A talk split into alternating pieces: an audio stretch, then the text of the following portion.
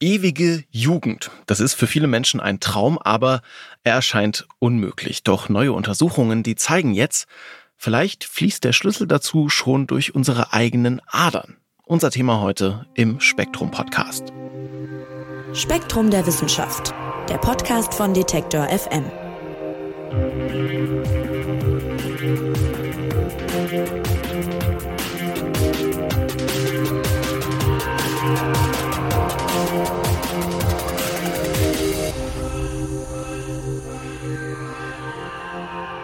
Wir werden immer älter. Der medizinische Fortschritt macht's möglich. Aber wenn wir uns so die Gebrechen älterer Menschen anschauen, dann haben viele auch Angst vor dem Alter. Mir geht's auch so. Ich habe eine Oma im Pflegeheim zum Beispiel und sehe da, dass das hohe Alter ja auch so einiges mit sich bringt, was man dann, ja, mit dem man dann umgehen muss. Und schon seit Menschengedenken suchen wir deshalb alle irgendwie nach Möglichkeiten, möglichst lange, möglichst jung zu bleiben. Ewige Jugend eben. Das ist ein Traum für viele, ich habe es eingangs gesagt. Und tatsächlich arbeiten Forscherinnen und Forscher bereits daran, das möglich zu machen. Das ist Thema in der aktuellen Ausgabe von Gehirn und Geist, dem Magazin für Hirnforschung und Psychologie bei Spektrum der Wissenschaft. Und Redakteurin Anna Lorenzen, die ist heute bei uns, um uns das Ganze ein bisschen näher zu bringen. Hallo Anna. Hallo Marc. Ja, Anna, in Gehirn und Geist startet ihr mit einer berühmten Versuchsanordnung und die nennt sich Barnes Labyrinth. Und dabei ist wichtig, man hat einen Tisch und man hat ja ein Nagetier. Was hat das denn mit dem Thema zu tun? Genau, also mit Barnes Labyrinth äh, kann man testen, wie gut sich ein Tier an einen Ort erinnern kann. Also man kann damit das räumliche Gedächtnis untersuchen. Und in diesem Test schneiden ältere Tiere oder Tiere mit ähm, einem Schaden im Hippocampus schlechter ab, weil ihr Gedächtnis halt geschädigt ist. Und ja, wie sieht das Ganze aus? Also man setzt eine Maus auf einen Tisch und in diesem Tisch sind ganz viele Löcher angebracht. Und äh, der Tisch wird ganz grell beleuchtet. Das heißt, die Maus fühlt sich super unwohl und will sich ganz schnell verstecken. Ähm, und man hat der Maus quasi vorher beigebracht, wo sich das Loch befindet, das in einen Tunnel endet, also wo sie sich verstecken kann. Und man kann die Maus dann an verschiedenen Ecken des Tisches aussetzen. Und wenn sie es gelernt hat, wird sie sehr schnell zielstrebig zu dem Loch laufen und sich verstecken. Und wie schnell sie das macht und wie fehlerfrei zeigt ihre Gedächtnisleistung an. Und der Stanforder Forscher Tony Wiscorey hat einen Versuch dazu gemacht, einen neuen Versuch und er hat das Ganze äh, gefilmt und zeigt dieses Video auch ganz oft auf seinen Vorträgen. Es ist ziemlich beeindruckend. Also man sieht eine Maus, die ganz alt ist und die sich nicht so richtig zurechtfinden kann auf dem Tisch. Also sie läuft von Loch zu Loch, so quasi Trial and Error und ist nicht so richtig orientiert. Und dann sieht man plötzlich eine andere Maus und die findet das Versteck sofort. Ja, genau. Und darauf wollen wir eingehen. Was macht diesen neueren Versuch denn so interessant? Also was ist mit der zweiten Maus passiert? Ja, also man könnte jetzt natürlich meinen, das erste ist eine alte Maus und das zweite ist eine junge, ähm, aber so ist es nicht, denn die Tiere sind Geschwister und die sind auch so gezüchtet, dass sie sich genetisch äh, super ähnlich sind. Und trotzdem verhält sich ja die zweite Maus ganz anders wie ein junges Tier, dessen Gedächtnis halt noch intakt ist.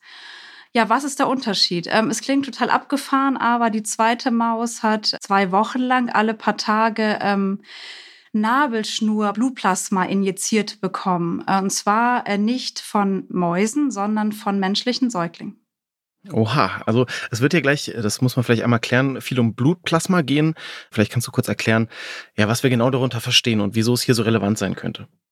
Also Blut besteht ungefähr zur Hälfte aus Blutzellen, also roten und weißen Blutkörperchen unter anderem. Und der Rest, ähm, also mehr als die Hälfte, ist Blutplasma. Das ist eine gelbliche Flüssigkeit und die besteht zu 90 Prozent aus Wasser und 10 Prozent aus verschiedenen Stoffen, also zum Beispiel Nährstoffe, Hormone oder verschiedene Eiweiße. Und man hat herausgefunden, dass ähm, ein paar von diesen Eiweißen quasi die Hirnfunktion beeinflussen können. Das heißt, dass Faktoren in jungen Blutplasma die Hirnalterung ausbremsen können und quasi wie ein Jungbrunnen wirken. Und ja, was tun diese Faktoren genau? Also man weiß das noch nicht so ganz im Detail, aber vermutlich bremsen sie also verbessern sie die Neurogenese im Hippocampus. Also im Hippocampus werden Nervenzellen gebildet. Ähm, das wird aber immer weniger im Alter und deswegen wird auch die Gedächtnisleistung schlechter. Aber diese Faktoren im Blutplasma können das halt wieder ankurbeln, ebenso wie die Neuroplastizität. und auch die Hirndurchblutung. Und manche sprechen vielleicht voreilig von einem Quell der ewigen Jugend. Ja, Quell der ewigen Jugend oder wie du gerade gesagt hast, auch Jungbrunnen, das klingt natürlich poetisch und das klingt auch sehr, sehr schön. Aber tatsächlich ist gerade der Beginn dieser Forschung ziemlich makaber gewesen. Erzähl doch mal. Ja, also nicht nur der Beginn ist makaber, würde ich sagen, weil solche Experimente auch immer noch durchgeführt werden. Vorweg sei gesagt, ähm, dass das in Deutschland nicht mehr passiert. Seit ein paar Jahrzehnten wird es gar nicht mehr erlaubt von der Ethikkommission. Aber zum Beispiel in den USA kann man das noch machen. Also alles fing Mitte des 19. Jahrhunderts damit an, dass ein französischer Zoologe auf die Idee kam, Ratten aneinander zu nähen und dass sie quasi den Blutkreislauf miteinander teilen. Das nennt man Parabiose. Und knapp 100 Jahre später nutzte der Gerontologe Clive Mackay die Methode, um gezielt junge und alte Ratten zusammenzunähen. Und dabei fand er heraus, dass alte Ratten dadurch körperlich verjüngt werden. Die junge Ratte hingegen altert schneller. Tom Rando von der Stanford University hat das Verfahren dann nochmal ausgegraben, kurz nach der Jahrtausendwende, und hat äh, beobachtet, dass Muskel- und Leberzellen sich bei alten Tieren dadurch wieder schneller regenerieren und Verletzungen besser heilen. Und das hat vermutlich damit zu tun, dass die Stammzellen wieder in die Lage versetzt werden, sich zu teilen. Genau, und Wiz Corey, halt auch von der Stanford University, hat nun äh, vor circa zehn Jahren neue Versuche gemacht und sich das, diesen Effekt im Gehirn angeschaut. Genau, mittlerweile kann man solche Versuche umgehen, indem man zum Beispiel direkt das Plasma spritzt und die Tiere nicht aneinander näht ja, makabere Versuche, die du da beschreibst. Aber was wir so raushören, ist, dass in diesem Blutplasma offensichtlich irgendwas liegt, was, was zumindest sehr vielversprechend ist, nennen wir es mal so. Aber heißt das jetzt einfach, ich äh, besorge mir Blutplasma von jungen Leuten und kann so mein eigenes Altern dann aufhalten oder ist es so einfach dann auch nicht? Nee, so einfach ist das natürlich nicht. Also ähm, bisher stammen die Ergebnisse vor allem aus Tierversuchen. Und wie das beim Menschen tatsächlich wirkt, ist noch unzureichend erforscht. Also es ist halt nicht gesagt, dass es auch bei uns messbare Effekte gibt. Ja, außerdem ist es halt auch so, dass sich wohl im Alter schädliche Stoffe im Blut anreichern. Die müsste man, also die sich auch schädlich auf die Hirnfunktion auswirken und das Alter beschleunigen. Das heißt, die müsste man wohl auch erstmal entfernen. Bisher kennt man eh nur wenige von diesen Blutfaktoren, also hat man wenig davon wirklich identifiziert. Also da gibt es noch ganz viel rauszufinden, bevor man das wirklich anwenden kann. Ja, wenn du mal eine Einschätzung geben würdest, welches Potenzial steckt denn in dieser Forschung nun und, und wo steht sie aktuell? Ja, also ich würde sagen, da steckt schon einiges an Potenzial drin, weil die äh, Versuche an Tieren ja schon sehr vielversprechend sind. Ja, aber wie gesagt, wir stehen da noch ganz am Anfang, um da verlässliche Aussagen zu treffen. Und die Hoffnung ist halt, dass ein Mensch mit Alzheimer und Parkinson mit jungem Blutplasma irgendwie heilen oder behandeln könnte. Um das herauszufinden, hat Wiz Corey eine Firma gegründet, die heißt Alka Hest. Und seit 2014 machen die Studien, ähm, um das genau rauszufinden, also auch wie genau das funktioniert. Und die Ergebnisse sind bisher auch wirklich mager. Also es kam jetzt gerade eine Studie raus, die zeigt, dass man diese Plasmainfusion sicher machen kann bei Patienten, dass die gut vertragen werden. Aber Rückschlüsse auf die Wirksamkeit lassen sie nicht zu. Und jetzt gab es 2020 auch eine große spanische Studie mit Menschen, die Alzheimer auch haben. Und bei denen haben sie eine Art Blutwäsche durchgeführt. Das heißt, sie haben deren Blutplasma ersetzt durch das Albumin. Das ist ein ähm, vielversprechendes Blutplasmaprotein aus Plasmaspenden. Und 14 Monate danach konnte man sehen, dass sich tatsächlich der geistige Abbau so ein bisschen verlangsamt hat. Aber auch nur so so eine Tendenz dazu. Also es gibt noch keine wirklich konkreten Anhaltspunkte. Aber es wird schon klar, warum so stark daran geforscht wird, ne? Weil also gegen Alzheimer oder Parkinson stärker vorgehen zu können mit solchen Mitteln wäre natürlich toll. Wäre eine klasse Sache, wenn man das erreichen würde. Was bräuchte es denn dazu noch an Forschung, dass man, dass man da näher hinkommt? Also an was es bisher mangelt, sind große Doppelblindstudien, also mit sehr, sehr vielen Probanden. Bisher gab es nur Studien mit halt viel zu wenigen. Und äh, das Problem ist halt die Finanzierung, weil man kann mit Plasma halt bisher nicht viel Geld verdienen. Daran scheitert es, glaube ich, äh, in vielen Fällen bisher. Warum kann man mit Plasma nicht viel Geld verdienen eigentlich? Ja, man kann es halt auch nicht künstlich herstellen bisher. Also. Ah, okay, das ist dann, ist dann eben nicht so leicht. Mal angenommen, aber diese Ergebnisse, die jetzt schon so sich andeuten, die würden sich in Zukunft bestätigen. Also wie, wie praktikabel wäre so eine Therapie in Zukunft? Hat wahrscheinlich auch schon was damit zu tun, dass es ja hergestellt werden müsste, wie du gerade gesagt hast, ne? Ja, genau. Also bisher kennt man ja die Moleküle auch noch nicht. Also in den meisten Fällen halt noch nicht, nur ganz wenige. Und ähm, es ist halt super aufwendig, die zu identifizieren, weil das Plasma halt so viele Substanzen enthält und die wirken auch in allen Geweben unterschiedlich. Das heißt, man kann die auch noch nicht künstlich herstellen, so ein Cocktail. Ähm, das heißt, man müsste jetzt ähm, Millionen Plasmaspenden quasi auf der ganzen Welt gewinnen und die an alte Menschen verabreichen mit Demenz. Ja, und das ist halt ja noch nicht möglich. Ähm, genau. Und man müsste auch noch ein Verfahren entwickeln, um diese schädlichen Faktoren im Blut zu entfernen. Also ist bisher wirklich noch in weiter Ferne. Ja, und was gibt's denn eigentlich noch für andere Ideen oder Methoden gegen das Altern?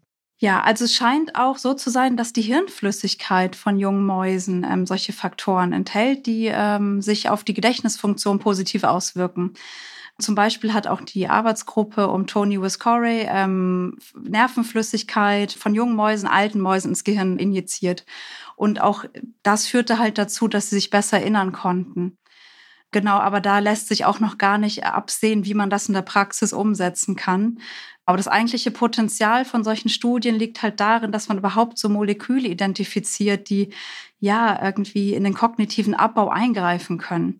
Und man hat ähm, zum Beispiel ein Molekül identifiziert, ähm, auch in Stanford, und das Protein heißt F. GFF17 und es sorgt dafür, dass sich äh, mehr Myelin um die Nervenzellenfasern bildet. Das heißt, dass die Nervenleitungen besser isoliert sind und die Reizweiterleitung besser funktioniert. Genau, und dann gibt es noch die Möglichkeit, Knochenmark zu transplantieren von jungen Mäusen in ältere Mäuse, weil im Knochenmark werden ja die äh, roten und weißen Blutkörperchen so gebildet und die stellen dann wiederum Substanzen her, die ins Blut gelangen. Aber Knochenmarktransplantationen sind natürlich sehr ähm, risikobehaftet und das würde man aktuell nicht machen. Also hoffnungsvoller ist es zum Beispiel, die Knochenmarkzellen alter Menschen vielleicht zu verjüngen irgendwann. Aber im Moment ähm, verfügen wir noch gar nicht über diese Technologien. Ja, alles wahnsinnig kompliziert. Man hört das schon raus. Und bei Gehirn und Geist sagt ihr deshalb auch nochmal ganz deutlich, es gibt einen ganz einfachen Jungbrunnen, der quasi jedem und jeder zur Verfügung steht. Das ist nämlich Sport und Ernährung. Inwiefern? Genau, also regelmäßige Bewegung, also Sport kann auch die Hirnalterung verlangsamen. Ähm, so die zentralen Merkmale des Alterns sind ja chronische Entzündungen, die sich im Körper anhäufen, schlechterer Energiestoffwechsel, Schäden in den Mitochondrien, also den zellulären Kraftwerken und Schäden in der DNA. Genau, und im Gehirn kommt es auch zu einer verminderten Neubildung von Nervenzellen. Und all das kann Sport positiv beeinflussen. Zum Beispiel kann man auch das äh, Plasma von Mäusen nehmen, die auf dem Lauf Rad trainiert haben, die sportlich sind. Wenn man das äh, alten Mäusen injiziert, hat das ähnliche Effekte. Also es scheint auch übers Blut zu gehen. Aber ich glaube, der Schlüssel für ein gesundes Altern liegt tatsächlich in einer Kombination aus Ernährung und Sport. Also man hat auch in Studien festgestellt, dass äh, Intervallfasten oder ketogene Diäten sich auch positiv auf die Kognition auswirken. Aber so richtig seriöse Daten am Menschen gibt es dazu auch noch nicht. Anna, wenn wir uns das alles nochmal anschauen, worüber wir gerade gesprochen haben und ein kleines Fazit ziehen wollen, diese Idee vom Jungbrunnen oder von der ewigen Jugend sogar, kann man das irgendwann mit den richtigen Fortschritten erreichen oder wird das ein Traum bleiben? Vielleicht kann man irgendwann einen Cocktail aus Blutfaktoren herstellen und dass man den kognitiven Verfall so ein bisschen abmildern kann. Also das wäre eventuell möglich. Aber das Alter abzuschaffen, das ist schon sehr utopisch und das wird wohl nicht gelingen. Also realistischer ist es wohl, dass man Menschen irgendwie mit solchen Methoden eine längere Autonomie gewährleisten kann und dass sie sozial teilhaben können. Also dass sie ein bisschen mehr in Würde altern können. Das ist, glaube ich, so das realistischste Ziel. Also können wir es schaffen, unser Gehirn irgendwann in Zukunft zu verjüngen? Ganz spannendes Thema und im Detail findet ihr das in der aktuellen Ausgabe von Gehirn und Geist. Die gibt's im Zeitschriftenhandel und online auf spektrum.de zu kaufen. Und liebe Anna, dir sage ich vielen, vielen Dank fürs Erklären. Sehr gerne. Und besten Dank auch an euch fürs Zuhören, nämlich Schön, dass ihr dabei wart und ich freue mich, wenn ihr auch nächste Folge wieder reinhört. Die gibt's wie immer kommenden Freitag. Das war's also für diese Woche vom Spektrum Podcast. Mein Name ist Marc Zimmer Und ich sag Tschüss und macht's gut. Spektrum der Wissenschaft, der Podcast von Detektor FM.